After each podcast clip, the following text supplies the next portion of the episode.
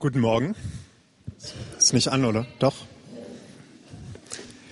Letzte Woche habe ich mir die Neon gekauft, so eine Zeitschrift für, sage ich mal, junge Erwachsene.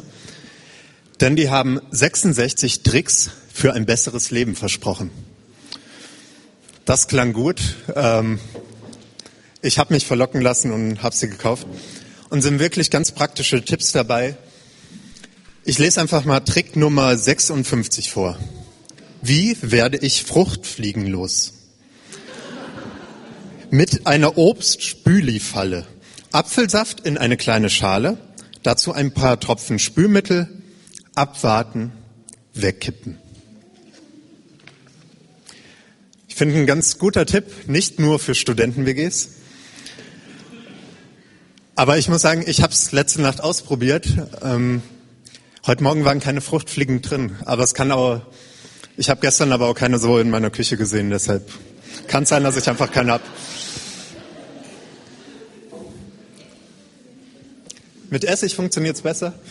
Gut, also wir können nachher auch eine Tauschbörse machen. Ähm, 180 Tricks für ein besseres Leben oder so. Heute soll es aber nicht um 66 Tricks in der Predigt gehen, sondern eher um zwei Tricks für ein besseres Leben. Wobei Tricks natürlich oder nicht so das richtige Wort dafür ist. Denn das, was ich heute erzähle, ist nicht so ganz einfach und bequem. Und es ist eher eine Suche als so eine klare Anweisung wie da in der Neon. Denn das Thema heute ist eine unbequeme Suche. Damit geht unsere Predigtreihe weiter über Jeremia. Das erste Thema war die unbequeme Berufung. Dann eine unbequeme Wahrheit, ein unbequemer König und heute eine unbequeme Suche. Also es geht weiter um Jeremia und die Situation ist eigentlich eine ähnliche wie das, was wir letzte Woche gehört haben, wo der Udo gepredigt hat. Ein Großteil der Israeliten oder ein großer Teil der Israeliten wurde verschleppt von den Babyloniern von König Nebukadnezar nach Babylon. Und dort in Babylon lebten sie. Und Babylon war damals so die Megacity überhaupt. Eine riesige Stadt mit sehr vielen Tempeln und riesigen Gebäuden. Und da ist zum Beispiel das Ishtar-Tor, was man heute im Pergamon-Museum sehen kann in Berlin. Also muss gigantisch gewesen sein, damals schon. Babylon war aber auch eine Stadt des Polytheismus. Das heißt, es gab viele Götter. So dass auch die Israeliten weiter an ihren Gott, an Jahwe glauben konnten, weil der wurde dann einfach mit eingereiht in diese, dieses große Götterpantheon. Und die Israeliten, die haben aber nicht nur direkt in dieser Stadt gelebt, sondern auch im ganzen Land. Die wurden die verschleppten Israeliten wurden ins Exil nach Babylon verschleppt und lebten dort in der Stadt und auf dem Land in verschiedenen Städten. Und ihre Situation war nicht so sehr die Situation von Gefangenen oder Sklaven. Sie konnten da relativ frei leben, aber halt im Exil, nicht zu Hause.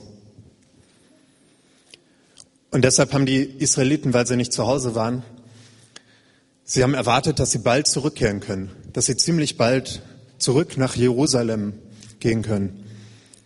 Und deshalb wollten sie sich auch nicht so ganz auf das Leben dort einrichten, keine Häuser bauen, nicht so Familien starten und so weiter. Und auch ansonsten die Situation für sie war äußerst schwierig. Einmal schienen die Götter da mächtiger zu sein als ihr Gott Jahwe. Ist Jahwe überhaupt noch da? Dieses Volk mit diesen fremden Göttern hat uns besiegt. Jahwe hat uns nicht beschützt.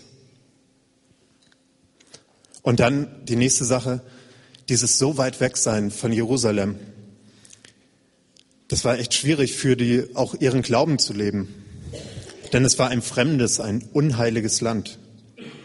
Sie waren weit weg vom Tempel und das Tempel, der Tempel war das Zentrum ihrer ganzen Frömmigkeit. Also Gebet, Opfer, alles, was dazugehört, war schwierig. Aber auch, auch so alltägliche Dinge wie Aussaat, Ernte, Hausbau und so weiter waren immer mit Opfern und so weiter verbunden. Das wurde also auch schwierig. Ist es überhaupt möglich, in diesem unheiligen Land zu säen und zu ernten, zu leben? Die Verschleppten, sie klagen. Sie klagen über diese Situation. Das können wir auch in der Bibel, in den Psalmen lesen, Psalm 137. Ich lese mal die ersten vier Verse. Dort heißt es, an den Flüssen Babylons saßen wir und weinten. Jedes Mal, wenn wir an Zion dachten. Zion ist Jerusalem. Unsere Hafen hingen dort an den Weiden. Wir mochten nicht mehr auf ihnen spielen. Doch die Feinde, die uns unterdrückten, die uns verschleppt hatten aus der Heimat, verlangten von uns auch noch Jubellieder. Singt uns ein Lied vom Zion, sagten sie. Fern vom Tempel, im fremden Land, wie konnten wir da Lieder singen zum Preis des Herrn? Wie gesagt, es war schwierig für sie, sehr unbequem. Der Prophet Jeremia, um den es ja geht, der war nicht im Exil. Er war noch in Jerusalem. Und von Jerusalem aus schickt er einen Brief ins Exil. Den lese ich jetzt vor. Eigentlich solltet ihr ihn mitlesen können, aber aus den gleichen technischen Problemen wie vorhin geht das leider heute nicht. Also wer eine Bibel dabei hat, kann die gerne aufschlagen. Jeremia 29.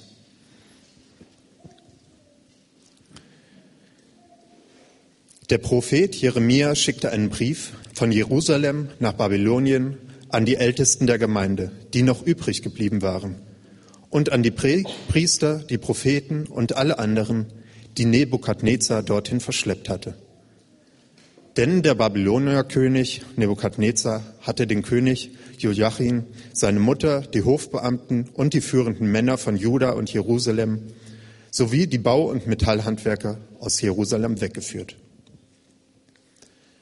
Jeremia schickte den Brief durch Elassa, den Sohn von Schafan, und Germaja, den Sohn von Hekelia, die von König Zedkia zu Nebukadnezar nach Babylon gesandt worden waren.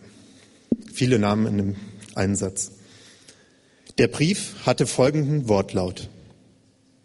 Der Gott Israels, der Herrscher der Welt, sagt zu allen, die er aus Jerusalem nach Babylonien wegführen ließ, baut euch Häuser und richtet euch darin ein.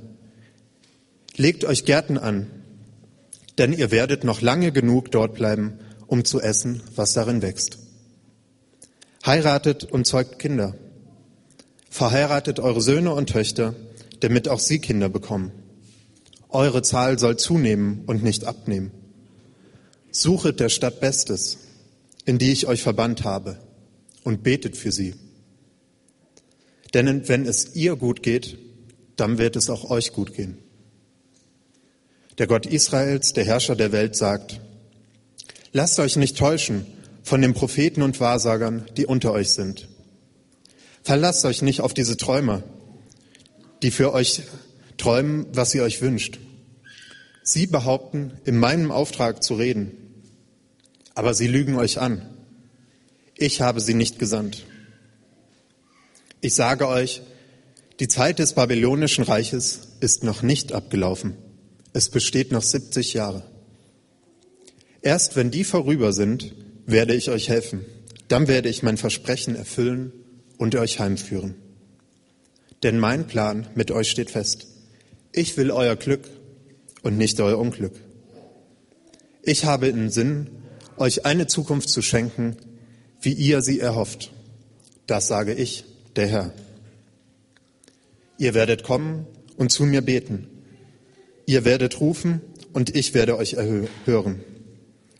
Ihr werdet mich suchen und werdet mich finden. Denn wenn ihr mich von ganzem Herzen sucht, werde ich mich von euch finden lassen. Das sage ich, der Herr. Ich werde alles wieder zum Guten wenden und euch sammeln aus allen Völkern und Ländern, wohin ich euch versprengt habe. Ich bringe euch an den Ort zurück, von dem ich euch weggeführt habe. Das sage ich, der Herr. Diesen Brief, den möchte ich jetzt mit euch gemeinsam durchgehen.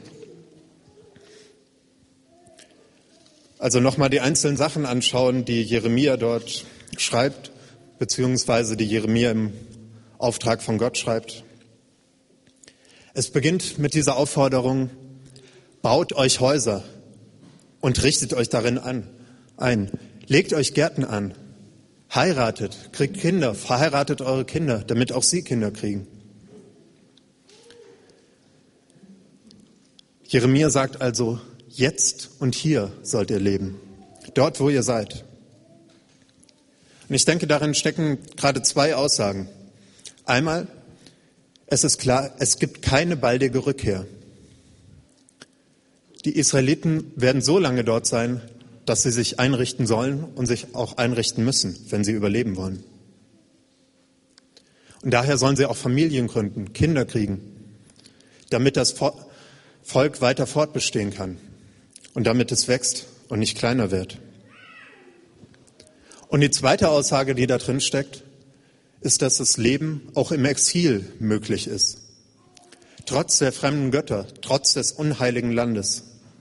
Gott, Jahwe, ist auch in der Fremde.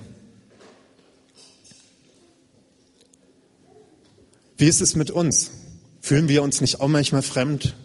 Fühlen wir uns nicht auch manchmal von Gott fern? Denken wir nicht auch manchmal in Lebensabschnitten oder in bestimmten Bereichen unseres Lebens, ach, hier brauchen wir uns gar nicht einzurichten? Oder vielleicht, ach, hier, da ist Gott sowieso nicht bei mir. Ich glaube schon, dass man das relativ oft sagt. Ach, ich bin nur so kurz hier, das lohnt nicht. Also ein Beispiel, was mir dafür Udo und Sigrid jetzt erzählt haben vorgestern, ist, die Flüchtlinge nach dem Zweiten Weltkrieg. Die mussten fliehen, wurden in irgendwelche Familien mit einquartiert und gingen davon aus, dass sie ziemlich bald zurückkehren können. Sie wollten sich nicht einrichten. Und die Leute, wo sie zu Gast waren, wollten das auch nicht. Aber die meisten von ihnen sind dann doch geblieben und mussten sich irgendwann einrichten. Ähnlich und vielleicht ein bisschen näher an uns heute ist die Situation, wenn man zum Beispiel in einer fremden Stadt studiert und da vielleicht für zwei, drei Jahre ist.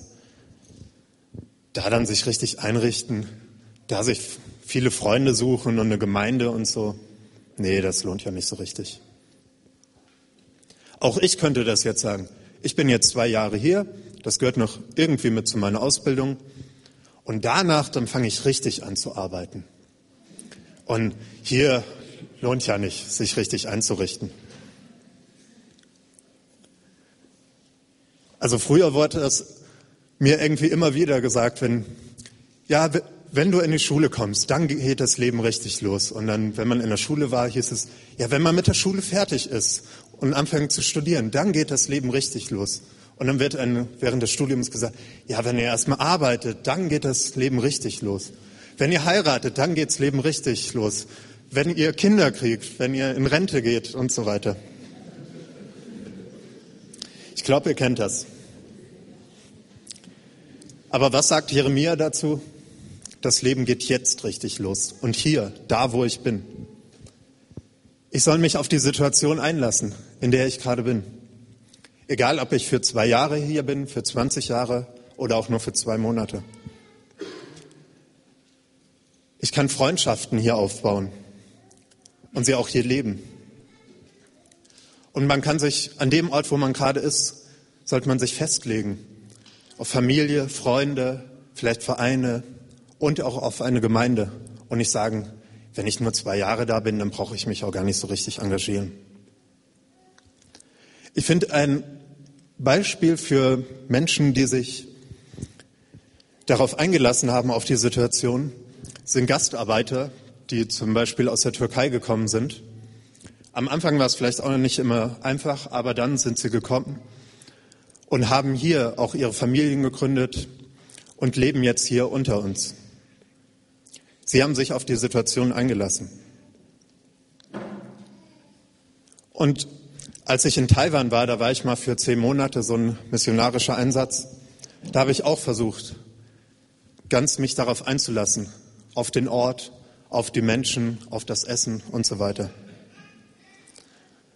Und ich habe versucht, in die Leute zu investieren, Freundschaften aufzubauen, Beziehungen aufzubauen. Und ich muss sagen, es hat sich gelohnt. Wenn ich das nicht gemacht hätte, wäre bestimmt auch eine gute Erfahrung gewesen. Aber dann wären diese echten Freundschaften, die auch in dieser kurzen Zeit entstanden sind, die wären nicht da und teilweise habe ich jetzt noch Kontakt. Gerade Weihnachten hatte ich Besuch von zwei Taiwanesinnen, die mit unserer Familie Weihnachten gefeiert haben. Das ist auch meine Empfehlung an Hannah, die uns ja verlässt in zwei Tagen und dann nach Brasilien geht für ein knappes Jahr. Lass dich auch darauf ein, auf die Situation, lebe dort. Eine andere Sache ist, sind Christen, die so sagen, ja, das ganze Leben hier, das zählt ja noch nicht so richtig. Das ist nur eine Zwischenstation vor dem Himmel. Das Leben geht erst im Himmel richtig los. Ich muss hier jetzt, was ich hier mache, ist relativ egal, solange ich gerettet bin. Ob ich die Umwelt schütze, ob ich Gutes tue, alles egal. Das ist natürlich Quatsch. Schon im Neuen Testament war die Situation so ähnlich. Die Christen haben auf die Wiederkunft Jesu gewartet. Und einige haben sogar gesagt, ja, wir müssen gar nicht mehr arbeiten. Jesus kommt so bald wieder, das lohnt gar nicht mehr. Aber Paulus und die anderen, die Briefe geschrieben haben im Neuen Testament, sagen, lebt trotzdem jetzt und lebt hier. Arbeitet und ordnet euch auch in die Gesellschaft ein. Ordnet euch der Regierung unter. Ja, dieses der Regierung oder der Gesellschaft unterordnen und für sie Gutes wollen, das wird auch in dem Brief verlangt von Jeremia. Suchet der Stadt Bestes, in die ich euch verbannt habe, und betet für sie. Denn wenn es ihr gut geht, dann wird es auch euch gut gehen. Das war für die Israeliten eine ziemlich krasse Aufforderung. Es war nicht ihre Heimat. Sie waren fern. Es waren fremde Menschen dort. Es war eine fremde Stadt. Es war nicht ihre Stadt. Sie waren verschleppt in Babylon. Eigentlich sowas wie Kriegsgefangene fast. Und dann sollen sie das Beste suchen für diese Stadt und beten für diese Heiden und für die schlimmsten Feinde beten. Hm. Ja, suche der Stadt Bestes, heißt es da. Und dieses, was da mit Bestes übersetzt ist, das steht auf Hebräisch Shalom. Shalom. Shalom hat viele Bedeutungen. Das bekannteste ist Frieden. Aber es kann auch, bedeutet auch Ganzheit, Vollständigkeit, Wohlergehen, Fülle, Heil. Also eigentlich alles Gute, was man zu einem glücklichen und erfüllten Leben braucht. Shalom ist das von Gott gewollte Heil. Und Shalom schließt alle Beziehungen ein, gute Beziehungen in alle Dimensionen eine gute Beziehung zu den Menschen um mich herum, eine gute Beziehung zu Gott, zu mir selbst und auch zur Welt um mich herum, auch zur Natur, zur Schöpfung. Und dies, diese Shalom sollen die Israeliten für Babylon suchen, sich dafür einsetzen und dafür beten. Und diese Suche ist nicht einfach. Sie kann oft ziemlich unbequem sein. Es ist nicht einfach so ein einfacher Trick, den man schnell mal machen kann, wer hier in der Nähe steht. Und auch wir heute sind dazu aufgefordert. Suchet der Stadt Bestes. Suchet Erlangen Bestes. Oder suchet Forchheim Bestes oder wo auch immer ihr herkommt. Suchet der Stadt Bestes. Wie kann das konkret aussehen? Wie können wir hier in Erlangen Botschafter des Friedens sein? Wie können wir das Shalom ausbreiten? Ich denke, hier von Elia sind einige schon ziemlich gut unterwegs in dieser Sache. Und es gibt ja ein paar Projekte, wenn, wenn ich an die Obdachlosenhilfe denke oder an Kids im Park und so. Das sind Projekte, wo der Stadt Bestes gesucht wird. Aber es betrifft auch jeden von uns im ganzen Leben, im Alltag. Einmal auch in der Politik. Das fängt damit an, dass wir wählen gehen, dass wir aber auch nachfragen, uns informieren, uns an die Politiker wenden, vielleicht auch selber in einer Partei aktiv werden und versuchen, für die Stadt, für die Menschen hier Gutes zu tun. Oder in den Schulen. Einige von euch sind Lehrer und engagieren sich dort schon. Aber auch als Eltern oder auch ansonsten kann man sich in den Schulen engagieren, so für die Stadt Gutes tun. Oder in sonstigen Ehrenämtern, in irgendwelchen kulturellen oder sozialen Projekten. Da gibt es super viele Möglichkeiten hier in Erlangen. Da hinten habe ich ein Buch liegen, könnt ihr euch nachher angucken. Da stehen alle Einrichtungen, alle Organisationen drin, wo man ehrenamtlich tätig werden kann. Da gibt es noch viel mehr als hier die Gemeinde. Und in der Nachbarschaft, wie kann ich da Shalom leben für meine Nachbarn? Bisher habe ich da im Birkenweg noch nicht so viel mit meinen Nachbarn zu tun gehabt, außer mal Pakete abholen da. Aber auch für mich ist das die Herausforderung. Wie kann ich das erleben? Und beim Einkaufen. Ich habe gerade gestern beim Grillen noch von jemand gehört, dass ähm, er aufgrund der Predigt von mir letztes Jahr jetzt noch fair gehandelten Orangensaft kauft. Deshalb gebe ich mal weitere Einkaufstipps hier. Es ist nämlich, wenn man Sachen kauft, die von weit weg kommen, ist es natürlich gut, fair gehandelte zu kaufen. Aber noch besser ist es eigentlich, lokale Dinge zu kaufen. Die lokalen Geschäfte zu unterstützen, auch die kleineren Geschäfte zu unterstützen und auch die Produkte, die hier direkt produziert oder angebaut werden, zu kaufen. In den Supermärkten sieht man das ja jetzt immer mehr, dass er aus der Region Gemüse aus Franken oder wie auch immer. Das fördert einmal die Menschen hier, die hier leben und arbeiten, aber ist auch für die Umwelt gut nicht so weite Transportwege und so. Ja, suche der Stadt Bestes und betet für sie. Diese Aufforderung zum Gebet, die finden wir auch im Neuen Testament. Zum Beispiel von Paulus im ersten Timotheusbrief Kapitel 2. Da sagt er, das erste und wichtigste, wozu ich die Gemeinde auffordere, ist das Gebet. Es ist unsere Aufgabe, mit Bitten, Flehen und Danken für alle Menschen einzutreten, insbesondere für die Regierenden und alle, die eine hohe Stellung einnehmen, also auch die Leute in der Wirtschaft und so weiter, damit wir ungestört und im Frieden ein Leben führen können, das Gott in jeder Hinsicht ehrt und in allen Belangen glaubwürdig ist. Ja, wir können der Stadt auch Gutes tun und Gutes suchen für die Stadt, indem wir für sie beten. Für die Leute beten, die in Politik und Wirtschaft, in Ehrenämtern und so weiter aktiv sind. Für soziale und kulturelle Projekte beten.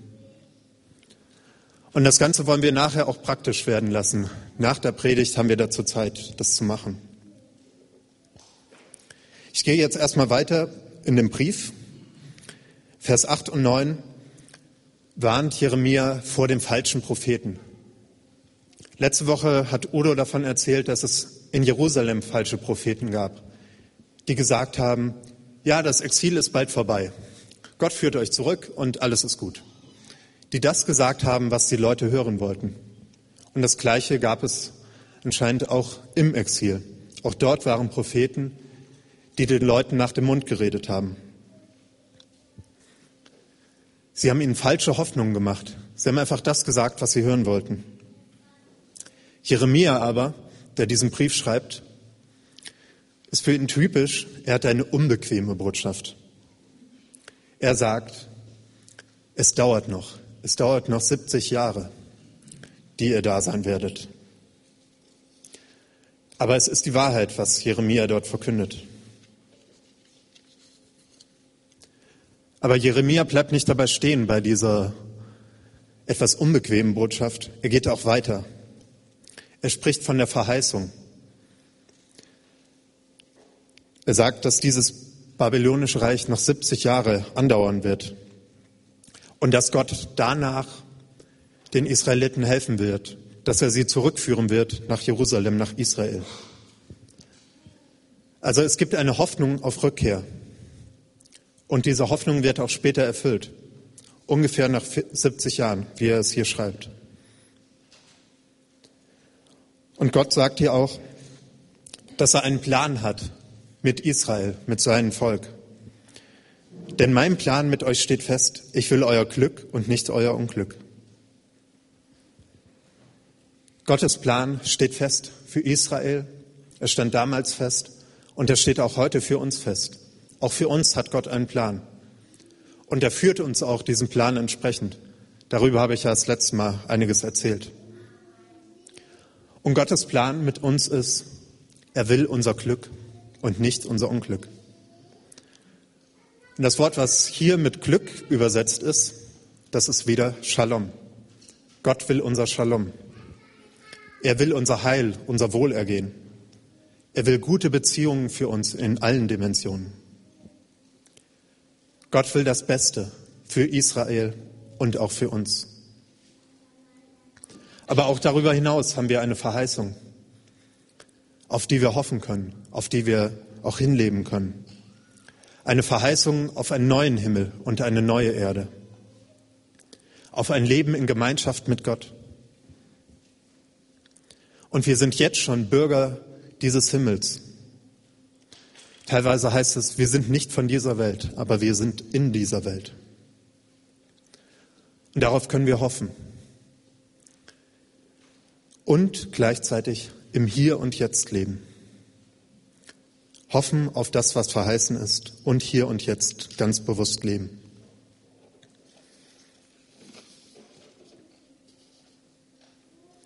Der Brief geht dann weiter mit einer Aufforderung, Aufforderung. Ihr werdet kommen und zu mir beten. Ihr werdet rufen und ich werde euch erhören. Ihr werdet mich suchen und werdet mich finden. Denn wenn ihr mich von ganzem Herzen sucht, werde ich mich von euch finden lassen. Das sage ich der Herr. Eine Aufforderung zum Gebet. Und diese Aufforderung vom Gebet in diesem Brief ins Exil zeigt uns, dass man überall zu Gott beten kann. Das war für die Israeliten damals gar nicht so klar. Sie waren es gewohnt, in Israel und vor allem am Tempel in Jerusalem zu beten. Jetzt werden sie dazu aufgefordert, in der Fremde, in dieser unheiligen Umgebung zu beten. Und es zeigt uns hier auch schon, dass es vor allem um die Beziehung, die innere Beziehung zu Gott geht und nicht um irgendwelche äußeren Dinge, um Opfer oder anderes. Und das, was hier schon angedeutet wird, dass es um diese innere Beziehung geht, das findet natürlich dann im Neuen Testament seine volle Entfaltung.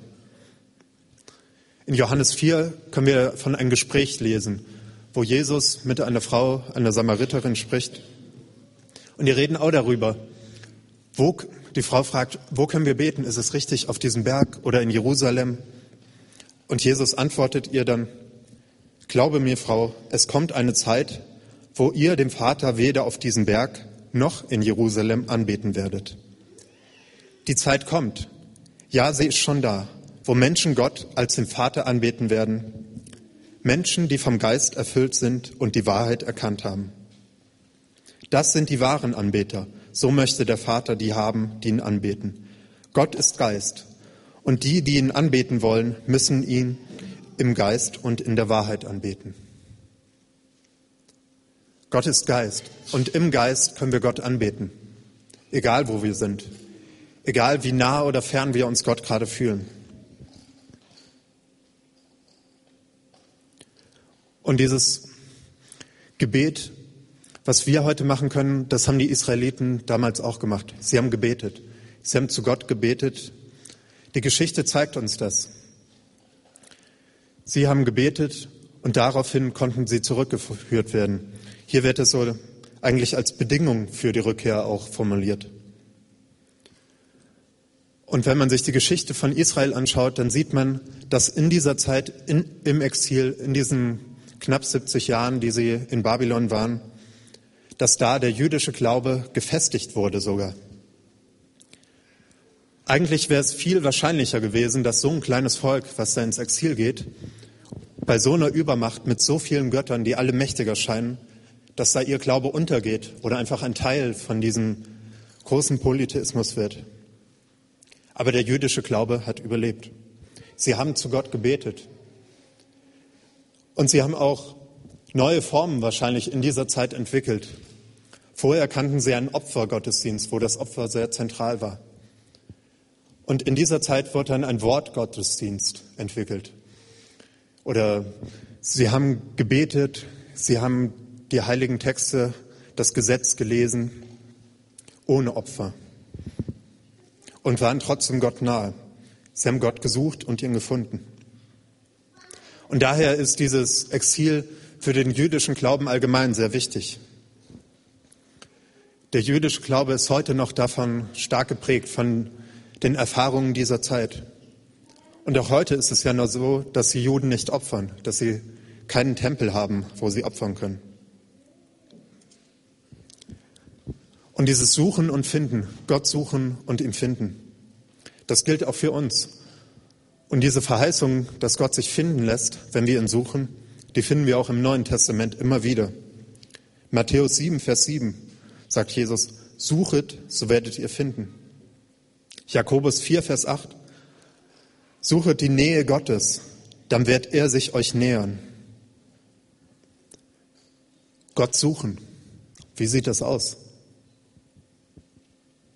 Für die Juden bedeutet das, oder hat es auch damals vor allem bedeutet, sich dem Gesetz der Tora, der Heiligen Schrift zuzuwenden, im Gesetz zu forschen, sich darauf auszurichten. Bei Jesus bekommt das dann einen anderen Schwerpunkt. Das Reich Gottes wird bei ihm zentral. In Matthäus 6, Vers 33 heißt es, sucht zuerst nach dem Reich Gottes und nach Gottes Gerechtigkeit. Dann wird euch das Übrige alles dazugegeben.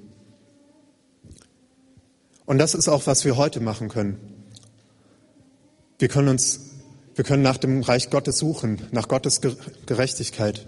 Und suchen bedeutet hier, sich darauf ausrichten. Unser Leben auf Gott ausrichten, auf Gottes Reich. Aber auch ansonsten können wir Gott suchen, ihm näher kommen.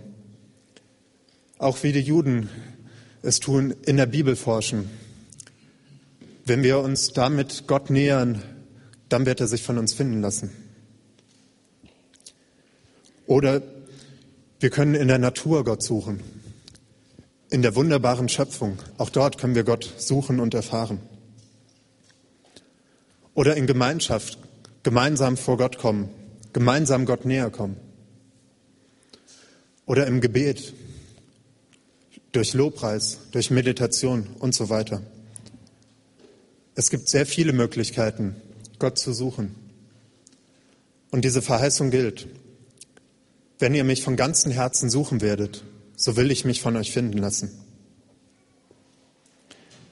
Von ganzem Herzen sollen wir Gott suchen, heißt es.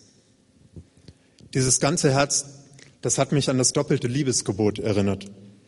Da heißt es, du sollst den Herrn, deinen Gott, lieben von ganzem Herzen, mit ganzer Hingabe, mit deinem ganzen Verstand und mit all deiner Kraft. Und liebe deine Mitmenschen wie dich selbst. Und ich denke, wenn ich sage, ich liebe Gott von ganzem Herzen und das tue, damit suche ich auch Gott, damit richte ich mich auf Gott aus. Damit tun wir das. Suchet mich von ganzem Herzen. Und wenn ich meinen Nächsten liebe, dann suche ich das Stadtbestes. Denn meine Nächsten, das sind die Leute, die mit mir in meiner Stadt leben. Und zu dieser Suche, zu diesem Auftrag an uns, den es gibt, habe ich noch ein paar Fragen aufgeschrieben, die jetzt auch auf der Leinwand erscheinen. Soweit hat es technisch dann noch geklappt, ja. Also suche der Stadt Bestes und betet für sie. Das sind jetzt Fragen, über die ihr gleich in der Zeit nach der Predigt nachdenken könnt. Einmal die Frage, wo kann ich mehr im Hier und Jetzt leben? Wo und wie kann ich Erlangen Gutes tun? Wie kann ich Shalom ausbreiten in dieser Stadt oder in der Stadt, in der ich lebe? Wofür kann ich regelmäßig beten in dieser Stadt, für diese Stadt? Und suchet Gott von ganzem Herzen wo und wie kann ich ganz persönlich oder mit anderen zusammen Gott im Alltag suchen. Wie kann ich Gott von ganzem Herzen suchen? Wie kann ich das machen? Wie gesagt, darüber, ihr habt gleich ungefähr eine Viertelstunde Zeit oder 20 Minuten darüber nachzudenken. Aber es gibt auch noch andere Möglichkeiten in dieser Zeit, wie wir das gemeinsam machen können. Suchet der Stadt Bestes und betet für sie. Das kann gleich auch ganz praktisch werden. Einmal mit dieser Gebetsbank, die da vor dem Fenster steht. Man kann sich beten, aus dem Fenster schauen, man erkennt nicht so viel, aber in Richtung Stadt und für die Stadt beten. Als ich in Taiwan war, war ich in einer Gemeinde, die haben sich in dem Parkhaus eines Kaufhauses im zehnten Stock getroffen.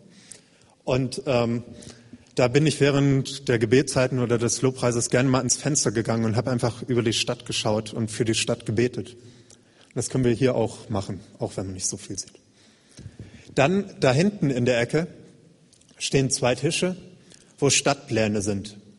Darauf könnt ihr schauen ob ihr eure Arbeitsstellen findet, eure Nachbarschaft, Schulen, Krankenhäuser, soziale Einrichtungen und so weiter. Sucht danach und betet dafür.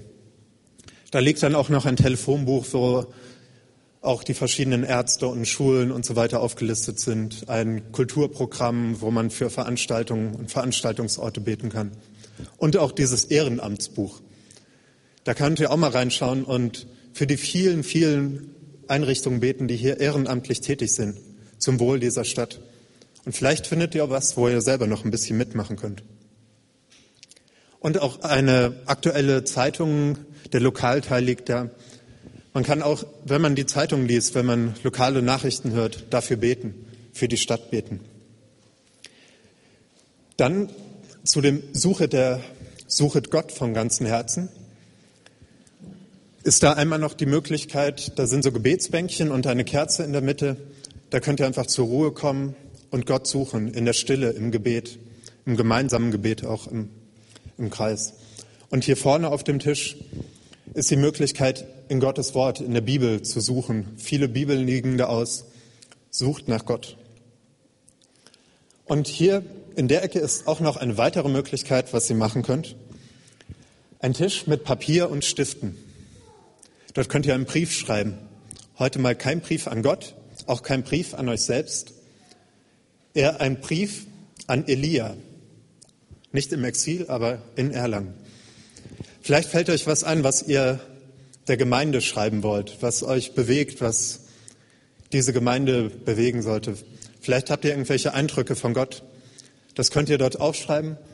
Und wenn ihr wollt, könnt ihr es da liegen lassen und dann werde ich die Sachen, die dann nachher liegen, mal durchschauen und vielleicht irgendwas im nächsten Profil oder auf dem Blog oder im nächsten Gottesdienst davon aufschreiben oder auch vorlesen. Ja, das sind die Möglichkeiten, die jetzt in den nächsten 20 Minuten für euch da sind. Macht das, was euch gerade wichtig geworden ist in der Predigt oder auch schon vorher. Ihr könnt auch gerne einfach sitzen bleiben. Es geht absolut nicht darum, jetzt alles abzugrasen und überall mal zu schauen und alles gemacht zu haben. Das sind eigentlich alles Dinge, die ihr nachher zu Hause oder unterwegs, wenn ihr durch die Stadt fahrt, auch machen könnt. Ja, suche der Stadt Bestes und betet für sie. Dann wird es auch euch gut gehen. Suchet Gott von ganzem Herzen. Dann wird er sich von euch finden lassen. Amen.